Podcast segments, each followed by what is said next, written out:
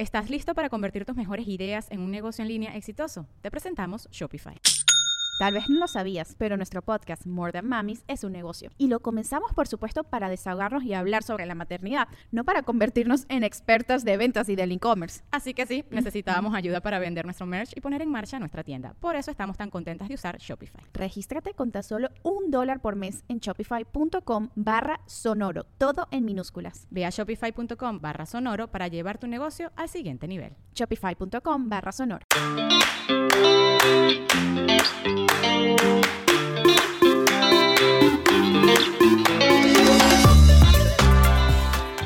Aquí seguimos, aquí Oye, el- seguimos. el entusiasmo es lo que nunca va a morir con nosotras. Si nos están escuchando, quédense tranquilas porque siempre llegamos con muchas ganas Exacto. y emoción. Y es que también es como complicado pensar que llevamos más de 20 horas platicando juntas de ser mamás y de nuestros traumas y de los consejos. Y la verdad, sí creo que hemos aprendido muchísimo. Muchísimo, muchísimo. O sea, y todavía, ¿no? Es como, ya el otro día estábamos platicando que era, es nuestra terapia. No, y, sí me ha pasado mucho de como aprendí en el podcast con madres. O sea, yo que yo solita lo digo. Sí, o estoy platicando con alguien y es que deberías de escuchar este podcast, porque ahí mencionan, te lo juro, ya parezco yo, este, es Bueno. mi enciclopedia. La verdad que sí, y creo que cada vez además aprendemos más. Y justo porque las hemos escuchado, de todos los consejos que nos piden, que no tenemos ni idea muchas veces cómo contestar, de todo lo que preguntan, lo que nos comentan, etcétera, llegamos al tema de hoy, que es un tema que sin duda nos pidieron muchísimo. Muchísimo y les va a servir cañón. Nos va, Nos va a servir. cañón, que es ¡Los berrinches. ¡Ay, qué miedo! No sé a quién le da más miedo, si a nosotras o a los niños, pero este tema de los berrinches es complicadísimo. Ah, es súper complicado. Y obviamente si eres mamá, o sea, no te libras de un berrinche. Definitivamente te ha tocado. Ya sea en distinta edad, en distinto momento, de distinta forma, en público, en privado. Un berrinche ocurre cuando un niño pequeño tiene una reacción de comportamiento extrema y abrumador Para todos. para todos. Obviamente los berrinches pueden empezar tranquilitos o con llanto, quejas, frustración y luego ya terrible a gritar, patear, sollozar, golpear.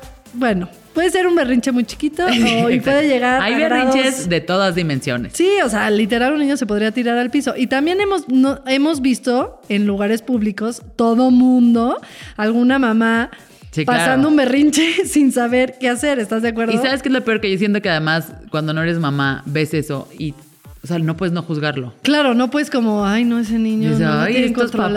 papás, o sea, y de repente te toca a ti y dices, güey, ayúdenme, o sea, si alguien sabe qué hacer, díganme, no me, Sí, no me vean porque así". además traes como la presión, es, o sea, en tu casa no traes presión de que te está viendo todo el mundo y que Ajá, como reaccionas y como, ajá, y aún así te desesperas. Entonces, en un, en, un, en un lugar público, súmale la presión que traes. Además de que, obviamente, hay niños que, no sé, se privan. Yo me acuerdo que una de mis hermanas se privaba. Sí. Y es horrible, porque es Horrible. como, ay, respira, respira. No, el otro día se privó mi sobrina y, o sea, casi nos da un patatús a toda la mesa.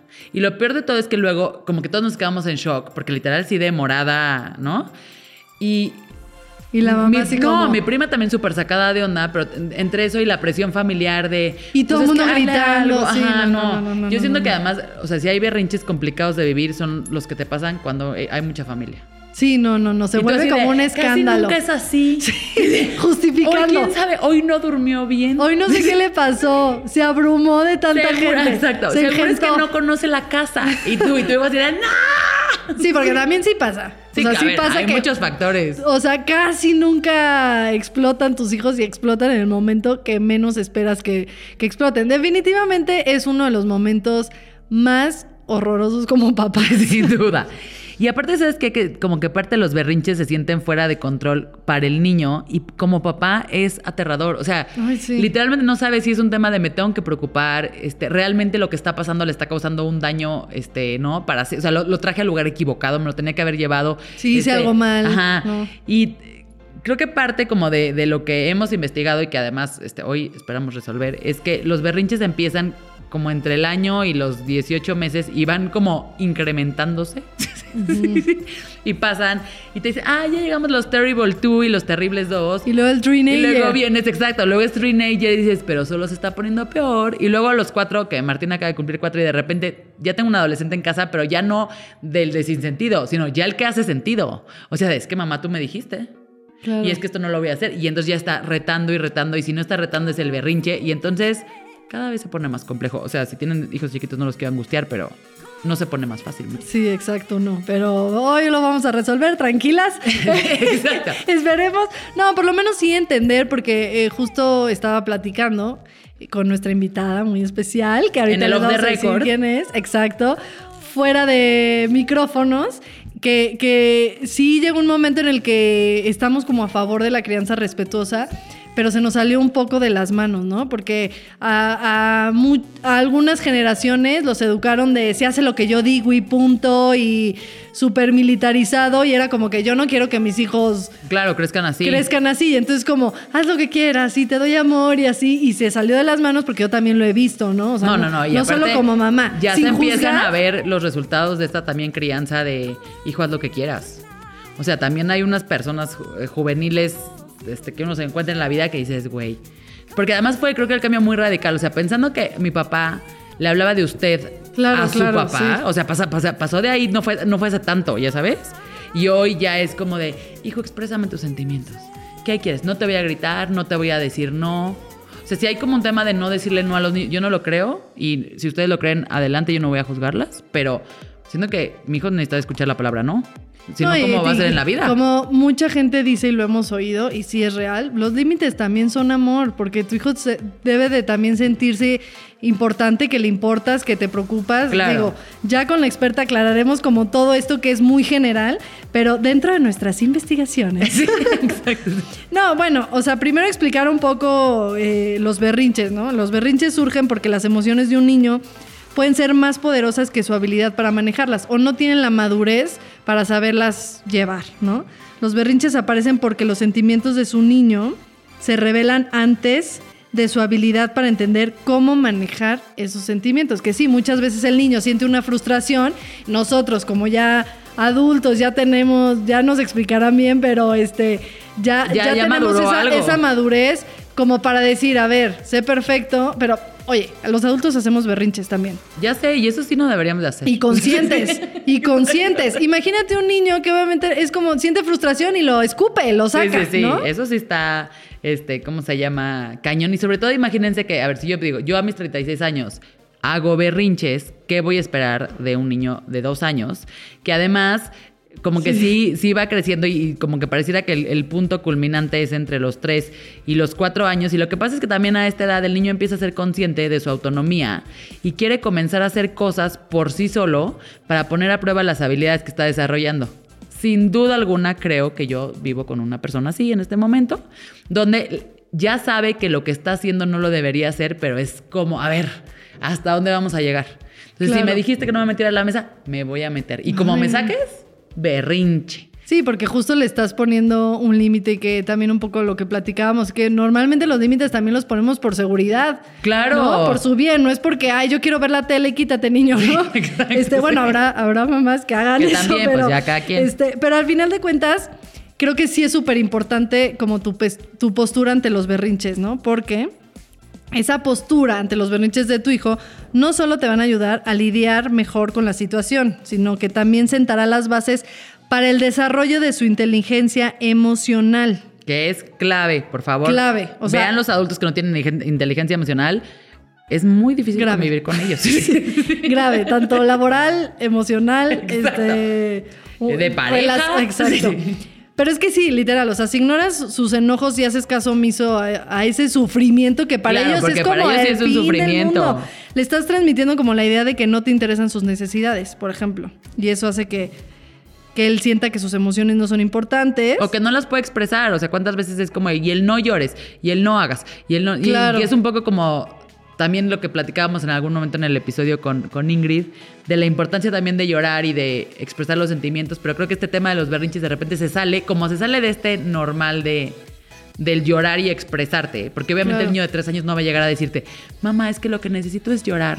Porque estoy Claro, muy cansado sí, y sí, tengo esta necesidad. O sea, pues no va a pasar, güey. Entonces, creo que también parte de lo que queremos buscar hoy aquí es resolver muchas de nuestras dudas para darles a todos más herramientas, Pues herramientas para lidiar con para, eso. para hacerlo mejor, lo, lo mejor que se pueda. Porque aunque sabemos que tú como mamá haces eh, lo mejor que puedes y es lo, lo que podrías hacer, pero obviamente, como siempre hemos dicho aquí, si te informas y tienes como más herramientas, pues puedes llegar a ser una mejor mamá, que todos sabemos que muchas veces los traumas de, lo- de los adultos son gracias a sus madres.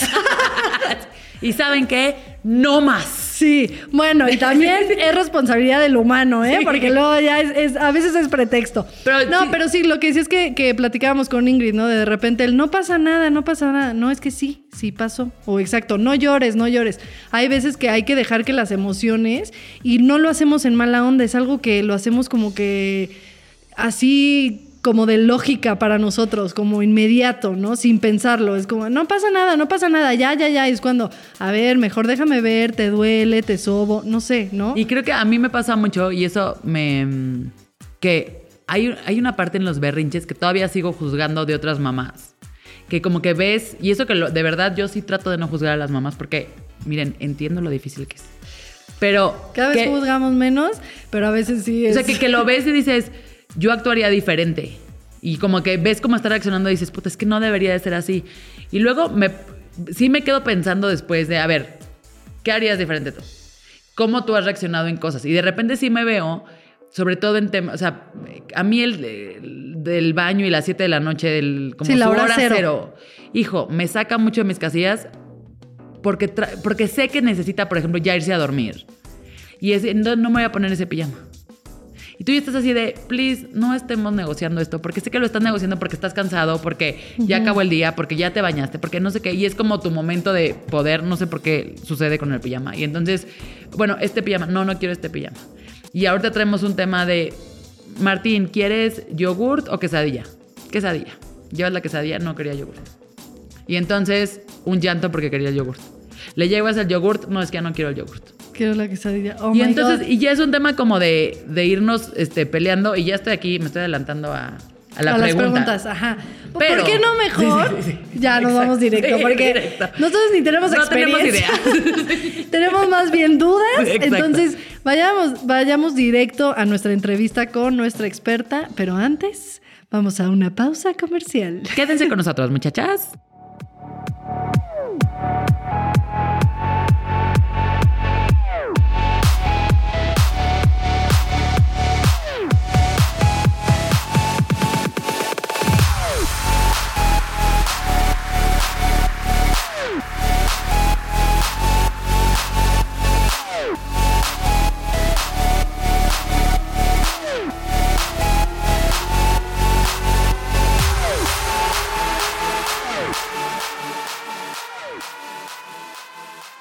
¿Estás listo para convertir tus mejores ideas en un negocio en línea exitoso? Te presentamos Shopify.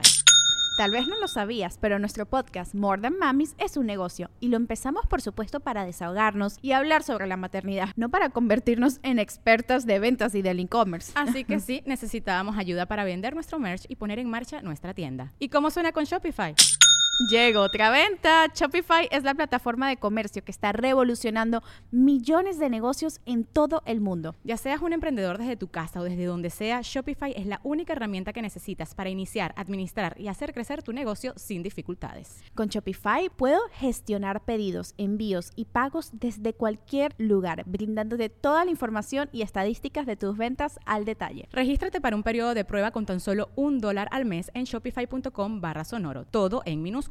Ve a shopify.com barra sonoro para llevar tu negocio al siguiente nivel. Shopify.com barra sonoro. Oigan, tengo que hacerles una súper recomendación, que es checar la página tipsencasa.com.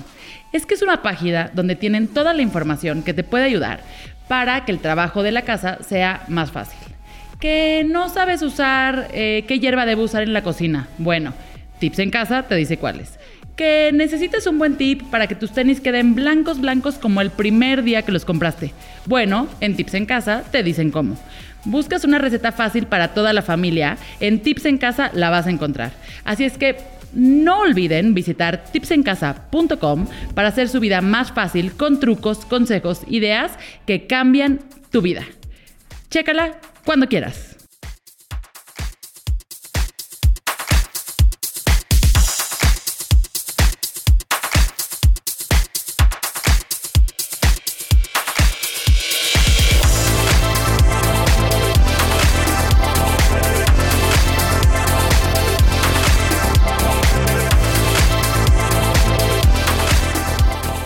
Listo, pues ya estamos de regreso con la mejor parte. Exacto. Preparadas para resolver nuestras dudas y las de ustedes que nos han escrito. Sí, sí, sí, sí, sí. Aquí estamos pendientes también Estamos con, pendientes. con sus preguntas. Eh, bueno, vamos a presentar a nuestra invitada súper especial, que es Michelle Asís. ¡Eh! Es pedagoga, tiene una maestría en psicología de niños y adolescentes, es especialista en crianza, apego y berrinches. Da asesorías personales, talleres y pláticas sobre temas de desarrollo infantil. Y yo la conocí porque literal por las redes y por todo se me apareció en el camino y dije, eso es lo que necesitaba oír. Eso es lo que, esas son las herramientas que necesitaba y tiene un proyecto increíble que es fundadora de Nido, también para que ahí vamos a dejar las redes en, en Con Madres, eh, porque está padrísimo. Nido es un proyecto que se llama Criando Juntos y también es cofundadora de Fundación Primero la Infancia. Bueno, ya. Ya, ya. Ya porque nuestra lista es larga. Oigan, gracias por invitarme. Estoy feliz, feliz de estar aquí. La verdad que escuchándolas estoy eh, súper de acuerdo con todo lo que están diciendo. Y de verdad que lo que dijeron que me encantó fue que están haciendo todo su mejor trabajo como mamás. Eso que no les quepa la menor duda. ¿No? Pero si ahorita. Gracias, amiga. No, porque a ver. Que no los digas tú. El chiste es que ustedes son las, mamá- las mejores mamás que sus hijos necesitan. Pero como tú habías dicho, Fátima, si podemos tener mejores herramientas para poder echarles la mano en otras cositas, qué padre tenerlos. O sea, de algo los vamos a traumar. Perfecto. Ahora el chiste Exacto. es que sea De lo lo menos, menos. posible. Lo menos, lo y no repetir menos patrones posible. que igual y nos traumaron a nosotros de nuestros Eso papás. está cañón, sí. exacto. ¿Cómo, ¿Cómo hacemos eso? No, ¿sabes? Me gustó que platicaras cómo llegaste a dedicarte literal a, a los berrinches, ¿no? Porque empezaste, bueno, eres pedagoga y, Y yo soy pedagoga, después de estudiar una maestría de psicología de niños, estuve con mi consultorio con los niños y me empecé a dar que me empecé a dar cuenta que los niños ya llegaban con problemas emocionales, con problemas en los colegios, con ya guerra familiar. y Sí, ya papás- cuando llegas al psicólogo ya es como de, ya nadie sabe qué hacer con el niño. ¿Con quién lo llevamos? con quien lo llevamos. Entonces yo dije, tiene que haber una solución, tiene que haber algo que pueda yo ayudar a los papás a prevenir. a evitar a llevarlos evitar. al psicólogo claro, por cualquier que, cosa. que no tengas que llegar a ese momento, que tú como papás, que son, yo digo que los mejores terapeutas para sus hijos, porque están con ustedes 24 horas al día y son las personas que más incidencia tienen en sus hijos. Entonces, eh, descubrí la teoría del apego, después de la teoría del apego descubrí todo el tema de la crianza, todo el tema del desarrollo infantil y me fui como hilo de media y... eh, Ahorita principalmente me dedico al tema de los berrinches porque es el tema que los papás más les apanica. Es el tema que antes de que les estén pasando ya empiezan. ¿Qué hago? Ya va a entrar a la etapa de los berrinches. Por favor, ayúdame. ¿Qué hacer? O sea, es un tema que de Que verdad que aunque da no miedo. lo vivas, sí es como... ¡ah! Y sabes qué creo que pasa que, me- y- porque lo he visto, aunque seas un papá informado, no hay forma que lo, lo que leas te pueda, o sea, te- porque te dice, tu hijo puede tener berrinches si está cansado. Güey, se va a cansar. Obviamente se O va sea, a cansar. no, no, dime qué hago cuando está pasando. O sea, ya que estoy ahí, ya que O sea, está yo tirado en el piso. Te voy a decir que yo siempre, si yo dijera si existe un libro del ABC de los berrinches, sería multimillonario y todo el mundo seguiría claro. la misma teoría y todo el mundo seguiría el mismo libro y wow, estaríamos todos en paz. Pero adivinen que no. Los berrinches tienen todo que ver contigo, tienen todo que ver con tu manera de ser, con tu manera de criar, cómo es tu hijo, cómo es su relación y su entorno familiar. Entonces no puedes Wow. generalizar el, ok, para hacer un berrinche, ¿qué pasos hago? Bueno, pues te puedo dar yo estrategias, pero de verdad que muchas familias Es más profundo. sus propias estrategias, depende de cómo es el temperamento de su, de su hijo, porque de repente el otro hijo y el hermanito es Sí, es completamente diferente. diferente. Sí, o el Tu ambiente familiar. El ambiente familiar, ¿no? Como, como platicábamos hace rato, si tú eres un poquito más barco o si eres un poquito más exigente, pues necesitas como tener estrategias, depende de lo que tú eres. O sea, y la crianza y principalmente los berrinches, tú eres la herramienta principal. Entonces tú tienes que trabajar contigo para poder Claro. trabajar con tu hijo. Ok. Y an- dices de herramienta, y muchos decimos problema, pero me parece que herramienta suena mucho más cañón. Exactamente. Tú eres la herramienta. an- antes de no, hablar la herramienta del- positiva, porque, porque pa- que tus hijos hagan menos berrinches, tengan esta parte Pero que es que habías dicho de cuántas la... veces que, perdón que te interrumpa, pero ese que la gente dice es que el problema eres tú. Uno es especialista en decir que el problema es la mamá, ¿no? Ay, no, yo y a no. ver, y uno sí es responsable de, o sea, Muchas tiene cosas. mucho, como dices, la mejor injerencia, o sea, sin duda, si uno cambia, cambia la vida. Pero creo que ese tema de empezar a vernos como una herramienta positiva de cambio en vez de el problema, parte desde cómo cambias el chip, de decir, si soy una herramienta, entonces puedo hacer algo para cambiar y que mejore esta situación y no pensarte a ti como el problema. 100%. Yo siempre les echo porras a las mamás porque de verdad que están haciendo el mejor trabajo que pueden hacer.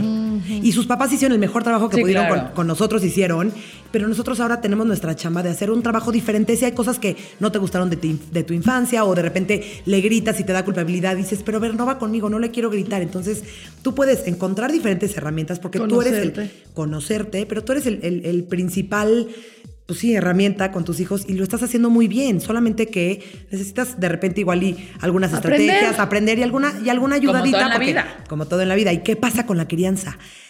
Los papás están muy confundidos. Ajá. El pediatra te dice una cosa, en la escuela te dicen otra cosa, tu cuñada te dice otra cosa, tu suegra te dice otra cosa, tu hermana que ya tiene tres hijos te dice otra cosa, tu mamá te dice otra cosa.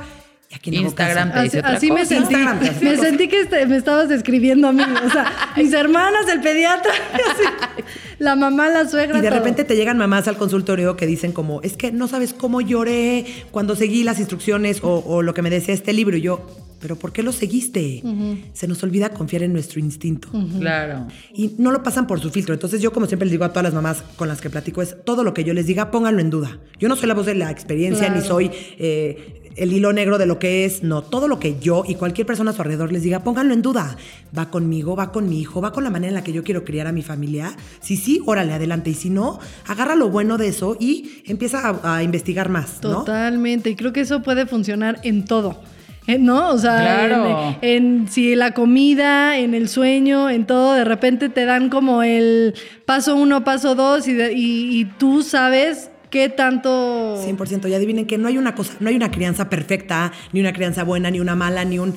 No, es lo que para ti funcione.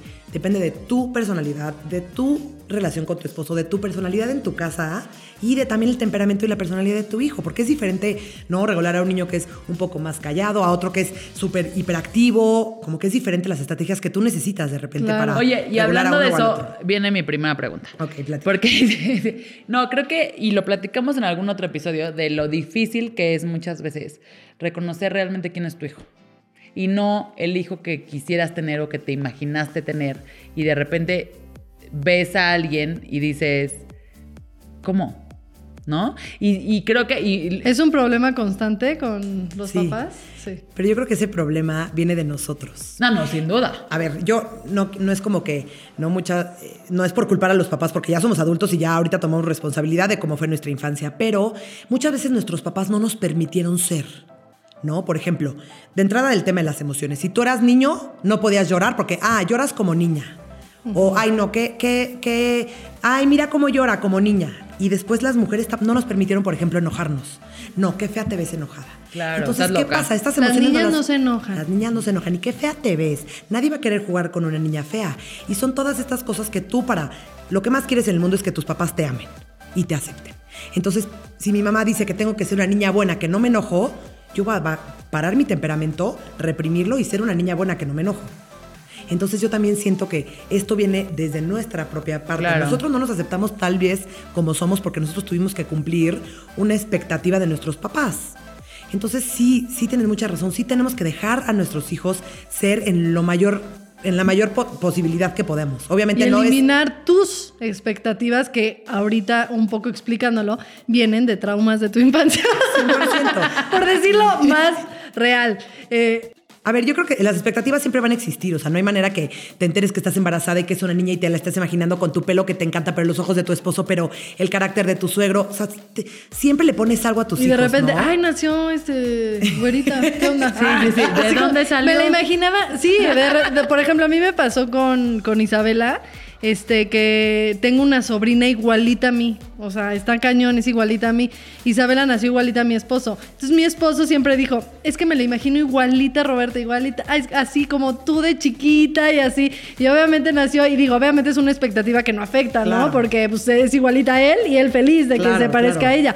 Pero sí, de repente ahí tú ya estás y es como, ay, no se parece a ti, ay, no es igual a Roberta, no, es, no es igual a Roberta, no es a ti. Y al final no importa, pero desde ahí vienen como las Sí, expectativas. pero aparte de las expectativas, imagínate, también tenemos expectativas como culturales, ¿no? Este tema de los hombres que no sean sensibles, Claro. que sean machos, que sean fuertes, que sean valientes, Claro, sí, y sí, las sí. mujeres que sean eh, no débiles, pero pues que sean, que no se enojen, que siempre estén lindas, que siempre estén dispuestas, que sean superwoman, que es lo que esperan que hoy en día Claro, sean. femeninas, ¿no? Lo que no te platicábamos. enojes, eh, pero sea una fregona en todo lo que haces, Ajá. pero sea independiente, pero Ah, pero a los te enojas, hombres. entonces, pero ya eres como un hombre, pero entonces, no, como Sí, que. no, no, Pero bueno, para sí no estamos confundidos. Para no Sí, sí. desviarnos con todo ese tema. Ese es otro tema que Ese es- vendrás a platicarnos. No, pero mira, yo quería empezar como desde el principio también, que platicaras un poco qué son los berrinches para el niño y de ahí irte al apego, a lo que estábamos platicando de, del apego, de cómo tener un, un apego este, Seguro. seguro y de todo lo que, lo que afecta de nosotros, ¿no?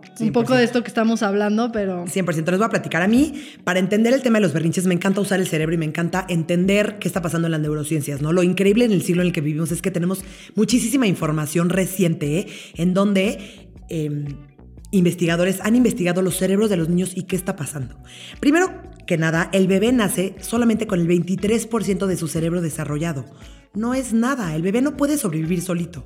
Te necesita a ti mamá para todo en su vida.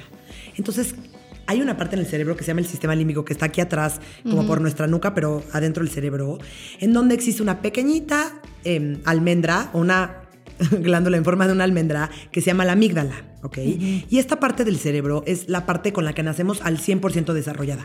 Es la parte que nos es la parte de nuestros instintos, de nuestras emociones fuertes, de nuestra ira, de nuestro miedo, de nuestro es la parte que nos ayuda a sobrevivir, ¿no? Es la parte que le ayuda a un bebé recién nacido a que si tiene hambre poder alertarle al cerebro, ajá. tengo hambre para poder llorar para que la mamá reaccione, porque si tu bebé no llora, pues, No vas a saber, te das cuenta vas que a tiene hambre. comer. Entonces esta parte la tiene completamente desarrollada, ¿no? Y la segunda parte que vamos a ver hoy es la corteza prefrontal que está justo aquí atrás de la frente, que es la parte como nuestro cerebro un poco adulto, es la parte con la que planeamos, pensamos, analizamos, somos empáticos, eh, pensamos antes de actuar, analizamos las consecuencias, es nuestra parte adulta. Y adivinen a los cuántos años se acaba de desarrollar esta parte. A los 62. 15. Ay, yo, a los 15. Depende a quién. Hay gente que a los Hasta 70. los 25. ¿Qué? Sí, no, sí, tiene lógica porque a los 15 eres. No, a los 15 eres- terrible. No, no, no, a los 15 te regresas, güey. Sí. A los 15 piensas sin pensar en las, haces cosas sin pensar en las consecuencias, Sí, actúas claro. sin pensar, no consideras las emociones de los demás. ¿Por qué? Porque todavía esta parte no está al 100 desarrollada. Y si en un niño de 15 años no está desarrollada, ¿qué está pasando en un niño de 2? Claro. Entonces, cuando me dicen de que, ¿qué pasó mi bebé? Te lo juro que es bipolar y como animalito se aventó al piso. Y yo, es que sí, porque su parte animal, que es el sistema límbico, que es la amígdala, la tiene 100% desarrollada. Entonces, por supuesto, que una emoción, el bebé la siente, ¿no? Como un bebecito recién nacido siente el hambre, ¿eh? el cerebro entra en alerta. Pero el, el niño de los dos años siente una frustración y su cerebro entra igual en alerta. Entonces se avienta, patalea, pega, grita. ¿Y nosotros qué pasa? Nos conectamos mucho más y empatizamos mucho más con un bebé a los dos meses que tiene hambre y está llorando Claro, a medianoche es normal. que con un niño que está haciendo berrinche. Porque ¿qué pasa? Entra toda la cultura. Me está manipulando, ya me tomó la medida, ¿no? Esta parte en la que... Estamos en el centro comercial en medio de 15 mil personas.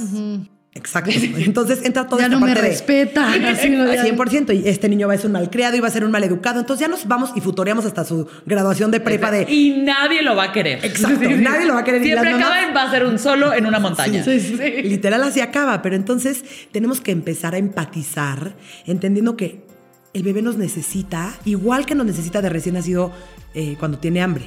¿Por qué? Porque su cerebro entra, la amígdala toma control y el niño pierde el- la capacidad de pensar con su corteza prefrontal. ¿Y Entonces- cuando esa corteza ya es como... O sea, a los 25, en teoría ya, en teoría ya está full. Sí. ¿no? Pero ¿cuándo es como el salto, en, No diré hay, papá, no hay, salto por eso nos cualitativo? herramientas, no hay. Mira, No, pero tiene Así que haber un que un- salto así ver, como de pasamos del salto- 0 al 20 o A ver, algo. como que un salto, salto como tal, no, o sea, se va dando paulatinamente, obviamente, Exacto. el desarrollo y depende mucho de los papás. Porque si tú, después de un berrinche, puedes analizar y reflexionar con él la emoción que está en el sistema límbico con qué pasó, con, que está en la corteza prefrontal, empiezas a hacer este cablecito, Clic. que no es un cable como tal, pero yo le digo como cablecito, y empiezas a hacer esta conexión. Y no lo haces una vez, lo haces 99 mil veces. Es como cuando le enseñas a tu hijo a caminar, o le enseñas los colores, o le enseñas... em, Sí, repetición al máximo. repetición al máximo. Entonces, cuando tú, después de un berrinche, cuando ya logres que él se calme, que la emoción la descargue y puedas conectar estas dos partes, el niño va conectando más este cablecito y va a decir, claro, es que yo cuando me enojo le pego a mi hermanito. Yo cuando me frustro le pego a mi mamá. Yo cuando me, me dicen que no, rompo un vaso, por ejemplo. Entonces, cuando el niño empieza a hacer esta conexión, empieza a cablear estas dos partes y poco a poco va a poder pensar antes de actuar, va a poder eh, medir las consecuencias, pero pues obviamente a los dos años no, o sea, a los 15 está difícil Sí, y a sí, veces sí. que hasta como adulto no lo tenemos tan bien desarrollado. Y, y mencionabas que también es un poco por, por este, ay, es que no sé cómo lo dijiste, pero que yo dije llamar la atención y tú no, no, no tan negativo, Es que- pero que sí lo hacen como para Exacto. hablarte. Mira, es que sí es llamar la atención, pero no la connotación de llamar la atención la tenemos como Sí, una es cosa como, negativa. ay, Es que ya me está llamando mi atención, no es así, es como un bebé recién nacido, véanlo así. De Nace, volteame a ver. Volteame a ver, Algo te necesito, pasando. no sé qué está pasando, porque adivinen que es como Hulk. El niño del toddler tiene dos años, se enoja, como Hulk, la emoción lo desborda. ¿Y quién es la única persona que lo puede ayudar? Tu mamá. Entonces, ¿qué hace? ¡Uah! Obvio hace cosas que dices, ¿qué le está pasando? O sea, está Sí, como un animalito. Ya lo, ya lo perdimos. Y tú, tu creencia empieza, ya me está manipulando, no puede ser, me tomo la medida, entonces a ver quién manda, entonces entras en una guerra de poder y no va por ahí, tienes que entrar desde otro punto mucho más empático de, a ver, te voy a ayudar a que te sientas mejor. Ojo, lo quiero repetir porque siempre no quiero que se acabe confundiendo con esta crianza súper permisiva ni súper De haz lo indulgente. que quieras, sí. Aquí no es haz lo que quieras, aquí es, va a existir un límite, pero el límite no, es mi- no es mi relación contigo, no es mi vínculo. O y no es el amor porque lo contigo. digo yo, ¿no? Y no es porque lo digo yo, te lo explico y en los límites te los explico con muchísimo gusto. Entonces, ejemplo, súper, quiero un chocolate, quiero un chocolate, quiero un chocolate. No, no, no, no. No, porque la regla y el límite es que no va a tener chocolate.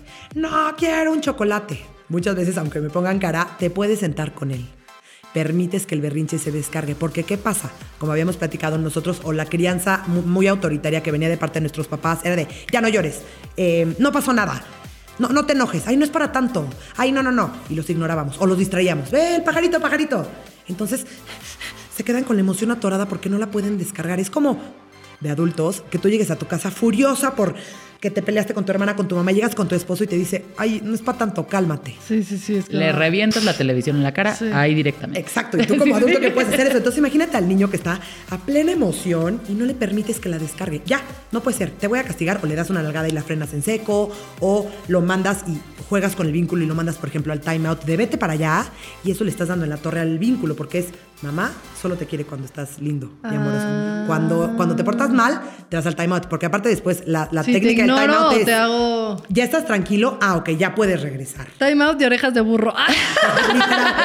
Detén la pared. Y muchas veces el time out es en su cuarto, que también debe ser su lugar de paz, de descanso, de tranquilidad. Y es el Yo calabozo. sí lo he mandado al time out a su cuarto. A ver, no Sí, pasa ha nada. No. Ay, si están escuchando, no.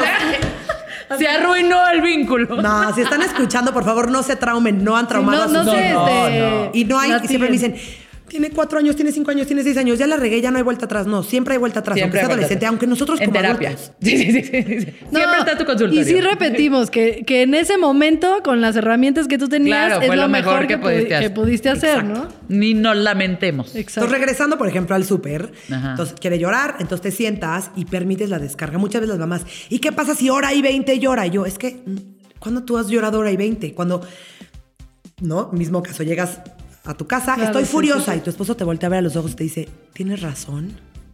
¿Se la voló tu mamá? ¿Cómo te sientes? Ay, sí, Ya. Deli. Ah, entendido. No tienes que llorar hora y 20. No tienes que llorar hora y 20. Nada más, ¿verdad? Se la voló, gracias. Y ya, hasta sientes esta... Bueno, ¿qué quieres de cenar? sí, Sí, sí, sí. y O ya sea, es sentarte con él y decirle Y como, empatizar y "Te conectar entiendo, emocionalmente. A te ver, entiendo, entonces, pero- estoy en el súper. Ya lloró. Hizo su berrinche y Ya empezó a lloró, gritar. hizo su berrinche, empezó a gritar, está pataleando, entonces permitirlo.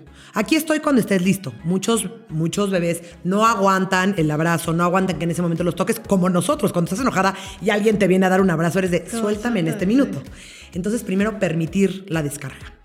Y ya cuando te- termine la descarga, la conexión emocional. Entonces ahí estás con él. Te entiendo, entiendo que estés muy enojado, pero ojo, límite. No te voy a dar el chocolate, porque el chocolate no. pero aquí estoy contigo. Ya, probablemente, más bien, la mayoría de las veces, el berrinche es la expresión de una emoción. ¿ok? Yo lo llamo como, a ver si se los voy a explicar. Cuando ustedes llevan a sus hijas al doctor con calentura, ¿qué hace el doctor? ¿Nada más le da tempra o lo revisa? No, es una pregunta. Ah, lo revisa y le da Lo tempra. revisa. Lo revisa. ¿Por qué? ¿Por qué nada más lo te dice por teléfono? Ay, X, dale Claro, tempra. porque es otra cosa. Porque es No otra solo- cosa. Idéntico pasa con los berrinches. El berrinche es la No es manera, siempre, ajá. es el síntoma y es la manera de expresar. La De, calentura. mamá, me trajiste al súper a las 7 de la noche, estoy cansada. Tengo hambre, tengo sueño, tengo hambre o sueño, que es lo peor, o estoy frustrado o estoy enojado, o tengo quiero dos correr, años y mi y quiero cerebro correr. y quiero correr. Y tú O me quieres tener en el carrito. Literal. O tengo dos años y mi cerebro de verdad está en desarrollo y me la vivo con la emoción a flor de piel. Y quiero un chocolate, hacen. punto. Sí, sí, sí. Quiero un chocolate, pero fíjate, ¿y qué pasa? Nosotros mamás nos clavamos. Un chocolate no, porque son las 7 de la noche y ya sabes que el azúcar, la hiperactividad. Y no es el chocolate, es el sueño, el hambre, el enojo, la frustración, la claro. emoción y es el chocolate. Porque si en ese minuto el chocolate, ya, te peleas con él, lo subes al, al coche y en el coche algo más. Y después lo llegas y lo bañas Sí, y no me quiero meter, y, quiero no me quiero sacar. Y la no quesadilla, y la pijama, y la nana, y acaba en. Claro. "Me voy a matar, por favor, ya que se duerma, estoy agotada y tú estás sí, frustrada y no, tu paciencia te hace, tu impaciencia te hace ser un poco más reactiva.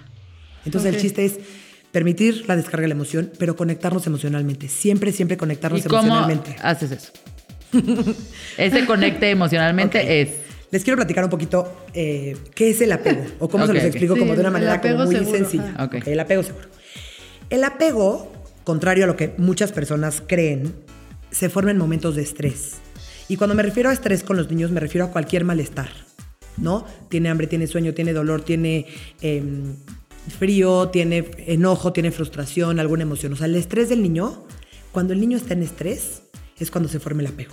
Tú puedes ser una mamá completamente conectada y vinculada con él 24 horas al día, que es increíble, ¿eh? pero el momento del berrinche tú te desconectas emocionalmente porque tú, solito con tus emociones, no puedes y te sales del cuarto de ya no aguanto este berrinche, le estás dando en la torre al apego. Entonces, en los momentos en donde más nos necesitan, en los momentos en donde más nos demuestran todo lo contrario, ¿no?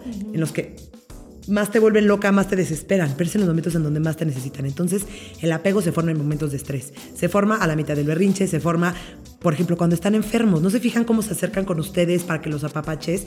A ver, nosotros de adultos, cuando estás enferma, ¿qué quieres? A tu mamá. Tu mamá, aunque tengas 40 años. Literal, Siempre. quieres que tu mamá te apapache y te haga tu sopita y que no. ¿Por qué? Porque necesitamos eso. Entonces, háganse de cuenta que nacemos con una batería completamente vacía cuando nacemos. Y tenemos que estar conectadas al principio cuántas horas con nuestra mamá para que nos alimente, para que nos... Claro. 24 horas al día, ¿no? Estamos conectadísimas a la mamá. Pero poco a poco vamos creciendo y vamos a permitir un poquito más la distancia. Entonces, ¿no? Empiezan a gatear y voltean a ver si sigue mamá. Ay, sigue mamá, toqué base. Se vuelve a rellenar. Siguen gateando. Me dio ansia, volteé, sigue mi mamá, toqué base, ¿no? Se vuelve a rellenar. y se vuelve a Ah. rellenar. Entonces, cada vez que los niños tienen un momento de estrés, de berrinche, etcétera, su batería se, se vacía tantito. Ok. Entonces te necesita otra vez a ti para que te conectes emocionalmente con él, para que vuelvas a estar ahí, para que su batería se vuelva a rellenar. Pero ¿qué pasa? Con todo el tema que tenemos cultural, llega el berrinche y eres de, no puede ser, eres un manipulador y otra vez, y berrinche y no te va el chocolate y no, no, no, no, no, no. Entonces el niño, de verdad que lo único que quiere es esta conexión emocional. Como No- que yo creo que es dejar de ver el berrinche como negativo Exacto. y empezarlo a ver como positivo. Como positivo que tu bebé está reaccionando, ¿no? Porque también pues, es algo que le está dando carácter, le está dando herramientas también a él para, para en un futuro tener cómo reaccionar, ¿no?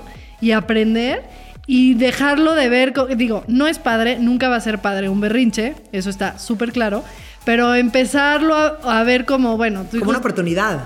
Como una oportunidad y que también así es. A ver, así no es, porque y- tú te pongas más loca, va a dejar de, hacer berrinches. Al revés, si tú te pones más loca, lo más probable es que los berrinches aumenten. Claro. Porque no estás logrando rellenar su batería, que es lo o que o necesita. sabes que también creo que pasa mucho, y digo, tú sabrás más, pero justo cuando no reacc- o sea, cuando reaccionas al revés, o sea, cuando te están haciendo un berrinche y, y está esta como llamada de atención, y tú tampoco le das eso y es como... o sea, que porque creo que es un poco el, el mal de las mamás de hoy, que Sí, también sí, es sí, mucho sí. de, hijo, no llores, hijo, no hagas berrinche. O sea, hasta tu poca reacción No Claro. como de poner un límite sí. o decir no sé qué. O sea, como no está que- rellenando su batería. Ajá, que, que no te enojes tampoco, también tiene esa consecuencia. Por supuesto, por supuesto. Porque es claro, mi mamá no se está dando cuenta que le estoy gritando y le estoy y como no me llamando. está haciendo o no me está ayudando en lo que lo necesito. Entonces yo sí digo que los berrinches son una oportunidad, porque adivina que ahí se forma el apego en los momentos de estrés. Entonces, si tú estás ahí conscientemente regulando el berrinche en esos momentos, va a formar un apego seguro mucho más seguro contigo. Claro. Entonces una vez platicando esto con un grupo de papás, me contaba la mamá que después entre ella y su esposo llegaba el berrinche y le decía, me toca a mí, no, me toca a mí. Y yo qué padre que lo vean de esa Sí. lo vean de esa manera, porque sí de verdad es una oportunidad, uno, para conocer a tu hijo, dos, para vincularte, tres, para fomentar el apego seguro y cuatro, para enseñarle sobre sus emociones, porque a nosotros no nos enseñaron. Nuestras Claro. emociones las, nos las bloquearon, nos las reprimieron y nosotros somos una generación o somos una sociedad en donde nos sentimos tristes y nos vamos a emborrachar con los amigos, cortamos, entonces ya estamos en la fiesta, no permitimos este tipo de emociones Sí. porque no las conocemos en nosotros. Entonces tenemos doble chamba, conocerlas en nosotros y reconocerlas en, lo- en ellos. Sí, porque está cañón. O sea, a final de cuentas, eh, tenemos que aprender. A mí me, obviamente, me pasó muchas veces que de repente, no sé, este, el sueño, ¿no? Porque te digo, la verdad es que dentro de todo, porque la verdad que claro que Isabela me hace berrinches, no creo que haya un bebé que no haga berrinches, pero no me ido tan mal. Pero sí me llegó a pasar, no sé, por ejemplo, cuando llegaba muy cansada, así, un berrinchote y ya en la cuna y ya sin poderse calmar Y y, sin poderse dormir, ¿no? sin poderse dormir y sí, de repente era como que sácala, no sé, o sea, hasta que tienes también tú que conocerte a ti. Y otras ocasiones que me llegó a pasar también es que ya la dormía perfecto, no sé qué, y de repente a la media hora, así, se despertaba y yo así, nada más el que se despertara ya era estrés. Sí, ¿no? sí, ya- ya dices, ¿por cuando qué, dices, Dios? bueno, a ver, y, y de repente me pasaba que se había hecho popo, le cambiaba el pañal y se volvía a dormir. 100%. Entonces después me sentía súper mal porque yo solita había hecho como afuera del cuarto, como que no, no voy a entrar, no sé qué, así ya sabes, como que toda mi telaraña. Después dije, pobrecita, se hizo papá. Así como que, entonces como que también eso, a veces esa estrés o esa culpa interviene en el 100%. berrinche, o sea, en 100%. nuestra reacción, obviamente. 100%. Entonces, a veces me ha pasado que ahora lo intento, no es tan fácil, la verdad, pero sí intento la mayoría de las veces como yo estar tranquila y pues sí hablarle, digo, eso es lo que yo hago, no sé si está bien, pero como que hablarle, como decirle, a ver qué pasó, qué sientes, o sí, pero pues ya te tienes que dormir, es hora de dormir, y sí me ha, o sea, sí me ha funcionado Impresionante. No saben de verdad lo que los niños aprecian que les expliquemos las cosas. cañón, Muchas cañón. veces como adultos se nos olvida explicarles o decimos, ay, no me entiende o, o- o no es para tanto. Y adivinen que sí nos necesitan que les expliquemos todo. Ahora, ¿sabes lo que me ha pasado? Que de repente me afecta. es, el, es alrededor. ¿No? Así, no por balconear a mi marido, que de todo quiero que oiga este. No, pero sí, de repente él, eh, tantito está. O sea, tantito lo oye llorar. Digo, que también dicen que luego los hombres Los en hombres, ese sentido, y más con las niñas, ¿no? Ese vínculo sí es muy real, de verdad. Pero este, él como que es de. Pero Ya que no llore. Sí, sí, sí, como que ya que no llore, cárgala. Y yo, es que Pero si la ¿sabes por cargas no, no se va a calmar. Que digo, no es el sí, el cargarla o no, ¿no? Porque muchas veces si la cargas, la tranquilizas y la vuelves a acostar. Es como que él a la primera es como que, vente, tráetela a la cama y le ponemos la tele. Y es como, no, no, o sea, es Tiene hora de dormir. claro. claro. que sí, vamos a cargarla para pacharla. Pero con ciertas cosas, como decir, a ver, vamos a ver qué pasa, si se hizo popó, si no, si tuvo una pesadilla, si, o sea, como que tratar, pero de repente en el momento sí nos ha pasado a él y a mí como que, como que él, es que cárgala, y es que no, a ver, espérate, y, y la carga y yo como, es que ya la cargaste. Y, Hay y una ella está- explicación y científica de este eso. tema, está muy cañón. A ver. Tenemos una cosa que se llama las neuronas espejo. Si yo, si yo te veo bostezando, automáticamente yo bostezo porque tenemos una cosa en el cerebro que se llama las neuronas espejo. ¿Qué pasa? Cuando tú vas a un funeral y ves a alguien llorando, a ti te dan ganas de llorar porque tus neuronas espejo empatizan con la otra persona.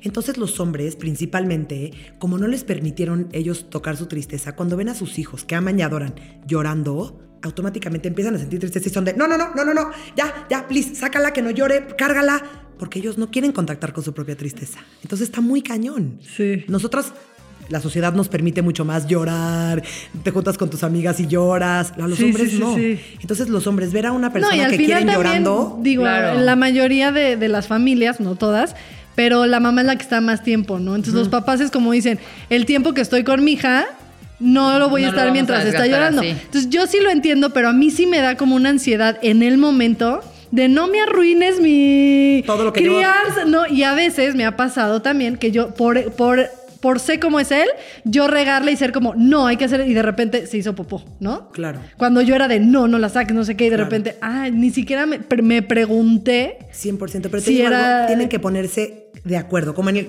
como si fuera un curso prematrimonial, nace Sí, nuestro sí, hijo, sí. ¿cuáles van a ser los límites? Para ti qué es importante, para mí qué es importante, porque es difícil. Él trae toda una crianza, tú traes toda otra crianza y pretenden hacerlo perfecto sin ponerse de acuerdo en Claro, qué, vamos a hacer y qué no vamos a hacer. Entonces necesitan ustedes ponerse de acuerdo en pareja. No, y más porque lo- los dos la regamos. O sea, aunque yo soy la que un poco más, este, aguanto más y todo, pero ha habido veces, es lo que te digo, que no se para y él también dice, bueno, voy a hacer lo que tú dices y no funcionó, ¿no? Entonces, como, ya ves, no funcionó. Claro, entonces, ver, y obvio- entonces, al final es como aprender eso, que los dos estamos aprendiendo. Y es una cosa de prueba y error, ¿eh? Y es hipótesis. Exacto. Según yo está enojada, pero no, no está enojada, está frustrada. Entonces es vas y prueba y error. Pues la verdad, están apenas, ellos están conociendo, tú apenas los estás conociendo y cada hijo es diferente. Entonces cada hijo tiene sus reacciones diferentes. Sí, y yo reconozco que el, te digo, el sueño es como mi, y aunque siempre me ha dormido bien, pero siempre ha sido como mi, así, un día se levanta y es como, no, no puede ser, no puede ser así, es como, tranquila, o sea. Más miedo de lo que es de verdad. Sí, o sea, como que ni siquiera estás. O sea, no lleva no, ni cinco minutos, ¿no? Este, y muchas veces te digo, de repente es como, ay, ya le cambié el pañal y ya, o le di más leche o lo que sea, ¿no? Este, que eso, eso es cosa mía. Pero, por ejemplo, de día sí nos pasa mucho que de repente yo lo veo y yo, Di- ¿Es verdad, papá? ¿Verdad, papá? Que no se puede. Ajá, sí, y entonces sí. ya mi esposo como que, sí, sí, no, mi amor, no, mi amor. Sí. Entonces, como, sí, y ahí nos entendemos muy bien. Entonces, sí es como un- una cuestión de que, como dices, ponernos de acuerdo y esta información, pues saberla todo, lo- también no sé, si, si tu suegra o tu mamá está muy involucrada, en mi caso no es tanto, pero eh, parte de la crianza, ¿no? De que si de repente la dejan mucho con a dormir o todo el día está con la abuela o esas cosas, pues la abuela también tiene, tiene que saber todas estas herramientas y de la forma en la que le estás criando, ¿no? Y esta herramienta, o sea, este mismo técnica, digamos, este, eso lo, como que todos lo debemos de, de hacer, o sea, la abuela, este, Miren, el yo- papá, o cómo hacemos Miren, a ver. Yo siempre digo que la pareja es muy importante. La pareja en la familia es lo más importante. O sea, los niños los más importantes para él son sus papás. Aunque en casa la abuela la consientan, sabe que en su casa hay límites, sabe que en su casa hay reglas, sabe que en su casa se puede o no se puede, ¿no? Y es lo más importante. Pero también muchas veces estamos en, vivimos en un, en un país y en una sociedad en donde los abuelos nos echan mucho la mano.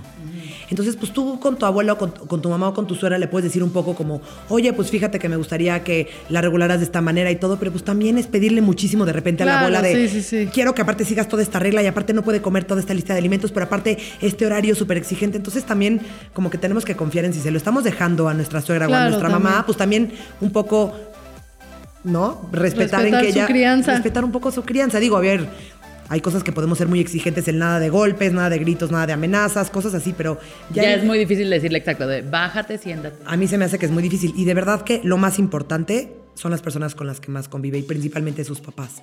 Ustedes son el parámetro con el que mide al mundo, son el termómetro con el que ve al mundo. Oye, y dime algo, ¿cuándo? Y esto no estoy tanto hablando por este, mi caso, pero es algo que me preocupa en la vida. O sea, ¿cuándo sabes, cuando dices, ya este berrinche significa otra cosa? O sea, ya es como... Otra cosa refiriéndote a qué. O sea, de que es un niño que está teniendo como o sea, como no identificar que ese berrinche significa otra cosa más grande, como lo está pasando mal en la escuela, este, a lo mejor se está sintiendo muy, o sea, que no tiene que ver un tema como de está cansado, que es Exacto, tu que, normal, que sino- muchas veces como el niño no lo expresa, Que que, yo esté creo que- pasando algo que no sabes, Ajá, que no dices, está en la escuela manos. está pasando fatal y entonces estás tan, como el berrinche está siendo el síntoma de eso o es un niño a lo mejor que está teniendo o que tiene un problema de aprendizaje, o sea, O de sueño, ¿no? Ajá, que no, duerme que nada. Porque... No está descansando y lleva tres años sin descansar y yo no estoy viendo eso. O sea, ¿cómo reconoces que el berrinche es, es un síntoma de algo mayor a estar cansado? Yo primero que nada les digo, tienen que confiar en ustedes mismas. Ustedes son las expertas más expertas de sus hijos. Ustedes saben cuando algo está mal.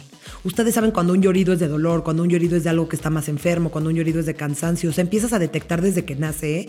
y empiezas a, no, a entender de qué se trata cada llorido. Entonces, yo sí creo que el momento en el que llegue algo que sea más allá, te vas a dar cuenta.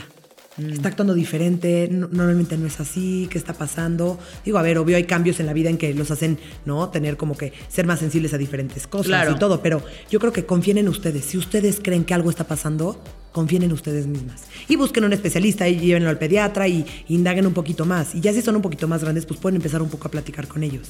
¿Y Siempre can- abriendo canales de comunicación desde que son chiquitos Claro. para que cuando llegue el momento en que lo estén molestando en el colegio, pues pueda llegar a decirte. ¿No? Y Ah, sepa que tú vas a reaccionar de una buena manera. Porque si tú, en su berrinche del súper, reaccionaste de una buena manera y lo apoyaste, obvio, con límites, ¿eh? Siempre. Pero si tú lo apoyaste en el berrinche del súper, pues cualquier otra cosa vas a poder apoyarlo. Y acuérdense que en esta primera infancia están sentando las bases de su adolescencia y de su vida futura. Entonces ahorita es un berrinche, pero a los 15 años es un azotón de puertas, es un, es un se escapó, es un mamá te odio, Sí. con hormonas, porque es una segunda primera infancia con hormonas. Entonces si ahorita Ojalá están bases- no siga para cuando tengan 15, porque si no, ¿qué vamos a hacer? les, van a ir- les va a ir súper, porque ahorita están sentando unas bases de confianza y de seguridad emocional que después los niños van a poder Oye, y hablas como mucho del tema de, de poner límites. O sea, sí, ok, ya. O sea, ¿cómo garantizo que no estoy? O sea, porque ya como que ahorita lo veo y digo, ok, voy a hacer como el apego y. O sea, ya me quedó claro como el racional del asunto. Pero ¿cómo me aseguro que sí estoy poniendo un límite? Y quis- sí quedó claro que no necesariamente cada vez que quiero un chocolate va a tener un chocolate. Ajá, o que cada vez que quiero un chocolate, la herramienta va a ser tirarse al piso para que yo lo pele, ¿me Sí, explico? o qué otras herramientas podemos usar dentro del, del Ajá, o sea, apego. ¿cómo, o sea, ¿cómo esos límites? O sea, ¿cómo me aseguro que sí son límites? Ok. Primero, los límites, ¿no? Siento que tienen como una connotación negativa muy exigente de es que los límites, como si fuera meterlo en una jaula y Sí, de aquí a acá no te mueves. No, los límites es como ponerles una contención, darles un espacio en donde de aquí a acá no puedes, pero de aquí a acá sí puedes. ¿No? Los niños necesitan límites. Cuando son chiquitos necesitan estar en taquito. Cuando son un poquito más grandes necesitan estar en cuna para sentirse seguros, para poderse dormir. ¿no? Los niños necesitan y los adultos necesitamos límites. ¿Qué haces tú si sacas tu coche ahorita y en el periférico no hay señalamiento, no hay, no hay reglas de quién va para qué lado? ¿Cómo te sientes manejando ahí? Completamente inseguro. Inseguro. Igual los niños se sienten así si no tienen límites. Entonces, eh, yo siempre digo que los límites hay que ponerlos, depende de la edad. ¿No? Por ejemplo, las rutinas son límites. Entonces me dicen, ¿desde cuándo le pongo límites? Y yo, pues es que desde que nacen, Ya le vas sus poniendo. límites. Tiene sus límites. Te vas que a dormir rutina. esta hora. Te vas a dormir esta hora, te vas a dormir aquí en el Moisés, aquí te vas a bañar, te vas a bañar en las noches, después vas a cenar, eh, te voy a cantar una canción, un cuento y te vas a dormir, ¿no? Siempre tienen como límites y como rutinas. Y yo creo que depende también eso ponerse muy de acuerdos. ¿Qué límites son importantes para esta familia? Normalmente los límites no negociables dentro de una familia son los límites que tienen que ver con su seguridad. Claro, eso sí, Es no, la no del coche, es el que no te metan a la cocina cuando estén cocinando, es que no abran el cajón de los cuchillos, es que no crucen la calle sin agarrarme de la mano, es que, ¿no? O sea, son límites, en general los no negociables son los que tienen que ver con su seguridad. Y los límites negociables dependen de cada familia. Hay familias que la alimentación es muy importante, hay familias que el sueño es muy importante, hay familias que el tema de ir a un, a un evento familiar y saludar, aunque sea de lejos, es muy importante. Entonces eso se tienen que respetar porque cada familia funciona diferente. Ok. Ok. Que es un poco también lo que platicábamos, lo que decías hasta en el deporte, ¿no? Sí, sí. O sea, que le puedes ir a quien tú quieras, pero en esta casa se respeta que, que, le vas al Real Madrid. que le vas al Real Madrid. ¿Tu límite? No, un poco, un poco sí. Digo, viene, si se fijan, todos los podcasts se conectan muy, muy, Muy cañón. Por ejemplo, este, también te estaba platicando fuera de del aire, este, lo de la cuchara, ¿no? Que fue como el primer berrinchito, así que estaba chiquitita Isabela y bueno, me aventó la cuchara y yo así como que le dije, no, no la avientes. Y entonces la volvió a aventar. Y ahí dije, no fue nada grave. No se me puso a llorar, no sé, pero como que sí dije que ese, o sea, cuando uno le tiene que decir no, como lo de los cuchillos, te abre el cajón de los cuchillos, pues le tienes que decir, no, este cajón no se abre. Si es el no o es la forma de cómo le dices el no. Ajá. Justo eso les quería platicar. Hay una nueva teoría en donde dice, no le digas no a los niños. Entonces, hola, te pido de favor que evites hacer eso. No, a ver, el no, el no es un límite. Los niños necesitan tener límites. Ok, Es diferente. Le vamos a decir que no a nuestros hijos. Es diferente decirles que no a las cosas que son límites, que son importantes, a vivírtela diciéndole no, no, no, no, no, y tampoco Claro. dejar al niño ser en ningún Nada, momento. Claro, Entonces, escojan sus batallas. Si abre el último cajón de la cocina, pues el último cajón de la cocina, métele cuatro toppers para que no te haga un regadero y todo lo demás, ponle botoncitos para que no lo pueda abrir. Eh, si para las escaleras, para que no te... Ponle una rejita. En la cosa de los enchufes, ponle cositas de los enchufes. No, o sea, escojan sus batallas. Si sabes que todas las mañanas, siempre o en las noches es un tema, el tema de la pijama, entonces escoge tu pijama. Pero entonces no le dices escoge tu pijama de tu closet, No, es es dos. escoge dos. Sí, sí, sí. Entonces le das esta independencia que necesitan porque tienen dos años y ya se sienten independientes porque empiezan Claro. a caminar y dicen quiero esto, ¿no? Le das opciones. Le das opciones. Y el tema de la cuchara, hay una etapa en el, en el desarrollo que es muy chistoso porque a todos los papás les brinca cañón. En donde empiezan a medir causa y efecto. Entonces avientan y mamá me la regresa. Y la aviento y mi mamá me la regresa. Es la misma etapa en donde el picabú les encanta. Así de. ¿dónde está el bebé? Aquí está. Y los bebés, ¡guau! Porque en su mente estás apareciendo y desapareciendo. Claro. Igual pasa con el tema de la cuchara. Pero entonces, ¿qué pasa? Nuestra creencia ahí es, no puede ser, entonces va a aventar todo, entonces de grande va a ser una maleducada y es el principio de toda una etapa de berrinches. Y, Sí, y también quiero aclarar, por si alguien está en... Porque fue como al año, yo creo que no pasó de a mayores, pero fue como... ¡ah! Así.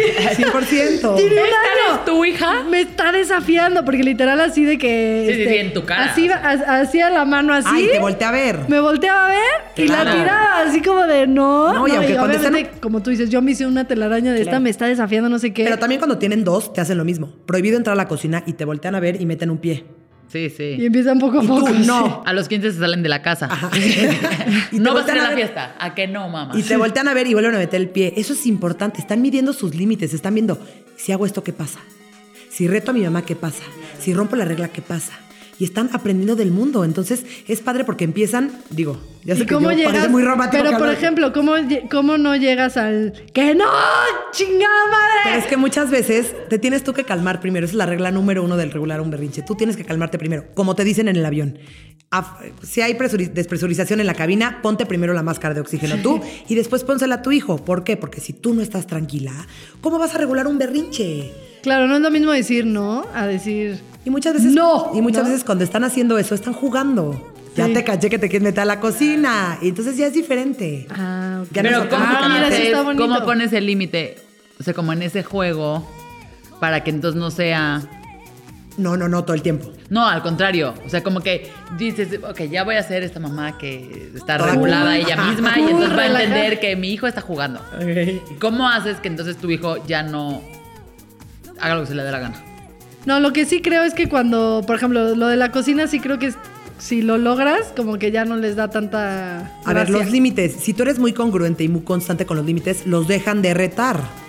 Claro. Ya, se tiene que subir a la cita del coche, ya no hay, no hay discusión, ya se sube, chance se sube, eh, eh, eh, pero ya no es, Claro. no, quiero la cita del coche todos los días, porque ya eres congruente y constante. Mm, Eso es uno. Y dos, los límites siempre los tienen que conocer los niños. Claro, y no es lo. Si tú no se los explicas, para ti son muy lógicos. Para ti es muy lógico que están haciendo la sopa de verduras y se va a quemar. tiene que meter, ajá. Para él no. Para él es, qué divertido quiero la cocina, porque aparte es donde está mi mamá, porque aparte es donde está la televisión prendida, porque aparte es. Entonces tenemos los límites, siempre los niños los tienen que entender. Los Eh, tienen no que tener entres a la cocina, mi amor, porque pero desde estoy antes cocinando. Le explicas y le explicas, es que adivina qué pasa. Si tú entras, te puedes quemar y te puedes lastimar. Pero a ver, ¿por qué mejor no eh, jugamos aquí afuera y le das opciones y le das alternativas? Claro. Y cuando tú le explicas a un niño a su altura, viéndolo a los ojos, y le explicas las cosas, vas a ver automáticamente, entienden todo. Ah, ok. Y ya no es el. Sí, no es lo mismo que lo estás subiendo, porque yo tuve las dos, o sea, yo, y todavía me pasa, también es- eso te quería preguntar. O sea, llega un punto en el que tú en- entiendes y, o te va a seguir pasando que, que haya situaciones que no entiendas, o llega un punto en el que ya eres experta en apego seguro. No, y- ojalá que siempre sean expertas, Check. pero adivinen que todos los niños hacen berrinche y el cerebro necesita hacer berrinches porque se está formando. Es una manera de aprender, es una manera de expresarse, es una manera de que las emociones se descarguen, lo necesita hacer. Entonces lo van a seguir haciendo, pero ahorita te saca de quicio la cuchara, pero pasado mañana te va a sacar de quicio Sí, lo que el que sea. se quite los calcetines antes de llegar a cualquier lugar, pero pasado mañana te va a sacar de quicio otra cosa. Entonces, el chiste es que tú estés muy, muy, muy presente emocionalmente y que siempre veas, busques la conexión y la empatía. No, y- Te entiendo que te estás sintiendo muy frustrado. No te voy a dar el chocolate, no te voy a dejar entrar a la cocina, no te voy a regresar la cuchara, pero aquí estoy contigo. Porque Y muchas veces me encantó los la- castigos eran, son, de, son, de, son de desvincularnos. No son condicionados de, ah, estás portándote mal, salte. No, aquí ningún castigo, mi amor no está a juego. Mi amor no es una Claro. cosa de castigo. Yo siempre te voy a querer. Claro, y aunque les estés mejor. dando un no, tienen que ver amor en ti. 100%. Y así más lo van a entender. Porque lo que sí soy muy consciente, porque y yo lo confieso, lo, díganme ustedes, bueno, tú también, pero sí ha habido muchas veces que me hace, no sé, no se quiere subir al coche, no se quiere poner y es como, a ver, ni modo, te lo tienes que poner, no sé qué, hasta que ya, no pasa nada. Pero si en una estás corriendo, estás súper estresada, te acabas de enojar por la chamba o algo así, la subo y es como, no, te tienes que dar de qué. Y ella, o sea, hasta me ha Sí, pasado sí, que... Te sacas de una tú. Y ella también, como que se saca de onda y entonces ella como que hasta hace como lo mismo que yo y digo, chin. que los niños desde chiquitos por sobrevivencia necesitan empezar a leer a sus papás. Entonces, si ven que tú tienes miedo de algo, ellos tienen miedo. Porque si Claro. mi mamá, que es mi termómetro del mundo, veo que esto está, es amenazante, yo lo siento amenazante. Entonces, si nosotros estamos estresados, eh, reaccionando, pues ellos van a reaccionar. ¿Por qué? Porque algo está pasando. Hay que estar todos en alerta. Si mi mamá, que es la persona que más me tiene que cuidar, que más inteligente emocionalmente es, está haciendo un berrinche, porque hay una técnica que dicen, si se avienta al piso llorando, aviéntate al lado de él llorando. Entonces, imagínate el niño completamente desregulado, voltea y dice, ay, mi mamá, que es la persona que más me tiene que cuidar, está peor que yo, estamos sí, sí, fregados. no. Ahora, ¿cómo le Ah. hacemos? Entonces necesita a ti verte segura, en confianza y regulada emocionalmente. Por eso siempre digo que la chamba empieza con nosotros. A echarnos un clavado a nuestras emociones y a, dar, a preguntarnos el qué me despierta este berrinche en mi hijo. Desesperación, desconexión, ganas de salirme corriendo, ganas de resolver el problema en ese minuto obsesivamente. ¿Qué me despierta en mí? Empiecen a, a analizarse. Oye, y ya para, como, a ver, para terminar como resumiendo, porque si no nos vamos a quedar aquí siete horas Sí, contigo. sí. Y, Está buenísimo. Este, exacto, tenemos mil preguntas. Señale que te tenemos que invitar este otro día Yo a la segunda parte. O sea, la primera es como ese tema que dices, conocerte uno, mantenerte con calma y preguntarte a ti qué, o sea, qué me está generando eso, ¿no? La otra sí tiene que ver con no... o sea, Entender a tu hijo Entender también. a tu hijo y entender, ver este berrinche como una oportunidad. y enseñarle sobre sus emociones, ¿no? Acuérdense que todas las emociones son válidas. A nosotros nos enseñaron que había emociones buenas y malas. Aquí no está mal enojarse, No está mal no está enojarse. mal Lo que está llorar. mal es pegar. Ok, Aquí no sí. está mal ponerse triste. Lo que está mal es ah, jalarte el pelo tú solita. Aquí está bien tener miedo. Lo que no está bien es eh, que pintes la pared, no sé, porque Sí, aparte sí, sí. son más creativos, hacen cada cosa en los berrinches. Entonces sí, entender esa parte y decirle, entiendo que estés enojado, pero vamos a encontrar otra estrategia que no sea pegarle a tu hermanito. Pero cuando tú y alguien te entiende, cuando empatizas, automáticamente tu cuerpo se relaja. Hay un nervio en nuestro cerebro que se llama el nervio vago, que cuando alguien empatiza contigo, automáticamente se te relaja el cuerpo. Entonces, es mucho menos la reacción del berrinche todo cuando la mamá está conectada, viéndolo a los ojos. Y suena muy romántico, pero es completamente biológico. Sí, sí, claro. empatizas, es como tu esposo. Sí. Te entiendo, gracias, ¿verdad? Sí, es además Es muy lo difícil único hasta que quería físicamente escuchar. que si estás Sí. arriba y como, o sea, juzgando casi casi viéndolo desde arriba, pues el pobre ahí que, ¿no? Ah, También eso. Y adivinen que el pobre en los berrinches, ellos tampoco se quieren sentir así. Claro. Ellos no te están manipulando, ellos no te están tomando la medida. No se quieren sentir así, son chiquitos, todavía no saben del mundo. Y apenas van a aprenderlo por ti. O sea, la educación emocional es la educación como le enseñas los colores, a hablar, a caminar. Igual le tienes que enseñar sobre sus emociones. Y, y por más difícil que sea a veces, porque hay situaciones, pero sí, siempre pensar que tú tienes que estar tranquila, ¿no? La referencia esa de- del avión es súper clara. O sea, tú puedes haber tenido un día terrible y tu hijo hizo algo y si en ese momento le quieres gritar, respirar 10 segundos, Sí. aguantarte. El time out de mamá. Exacto. Exacto. Prefiero que lo dejen solo en un lugar seguro y se tomen el, el cuenta hasta 10, que es maravilloso, no sé por qué no sigue existiendo, Sí. pero el contar hasta 10, respirar y Respirar. regresar a regular el- la emoción. Re- del berrinche. regresar, exacto. A Y si- mandarlo a su cuarto en el timeout. No, No, eso no. Por eso, o sea, antes de mandarlo a su Ah, cuarto al sí. timeout, tú dices, voy al baño. Primero te manda. Te vas al baño, o, no al baño, tú cierras los ojos ahí en el mismo lugar, hacerte un time out imaginario y contar hasta 10. Y si te pasa muy seguido, pues bueno, ya sabes, ir a terapia. A ver, ¿dónde No, te encuentras? verdad- O sea, si ya, si ya se salió de control este asunto y el podcast, este, todavía les falta más. ¿Dónde te encuentran a ti? Ok, me pueden encontrar, me pueden contactar por Instagram. Mi Instagram es Michelle Asisca. Eh, doy asesorías ya sea en línea o presenciales. Tengo varios talleres, uno específicamente de berrinches que dura cuatro horas, que también lo doy presencial online. Y también tengo un taller que dura dos meses de apego y crianza, en donde vemos todo el tema del desarrollo del niño para que las mamás salgan con la mayor cantidad de herramientas y súper seguras de la crianza que quieren dar y de cómo hacerle. Conocerse. Y Así es que las ¿Qué que nos escuchan ser? fuera, que nos escuchan muchísima gente fuera de México, lo pueden hacer online. Este, así es que no hay pretexto para eso. Luego, las que están aquí, aprovechen el curso, porque yo creo que absolutamente todas necesitamos ir a eso. y si no, este, acérquense también este, en las redes que, le- que les acabamos de decir por si tienen alguna duda, saber qué hacer, etcétera. Sí, o sea, en 40 minutos no les podemos decir lo de cuatro horas. Entonces yo Exacto. creo que el curso está increíble y si sientes que ya estás muy perdida, pues está, está buenísimo.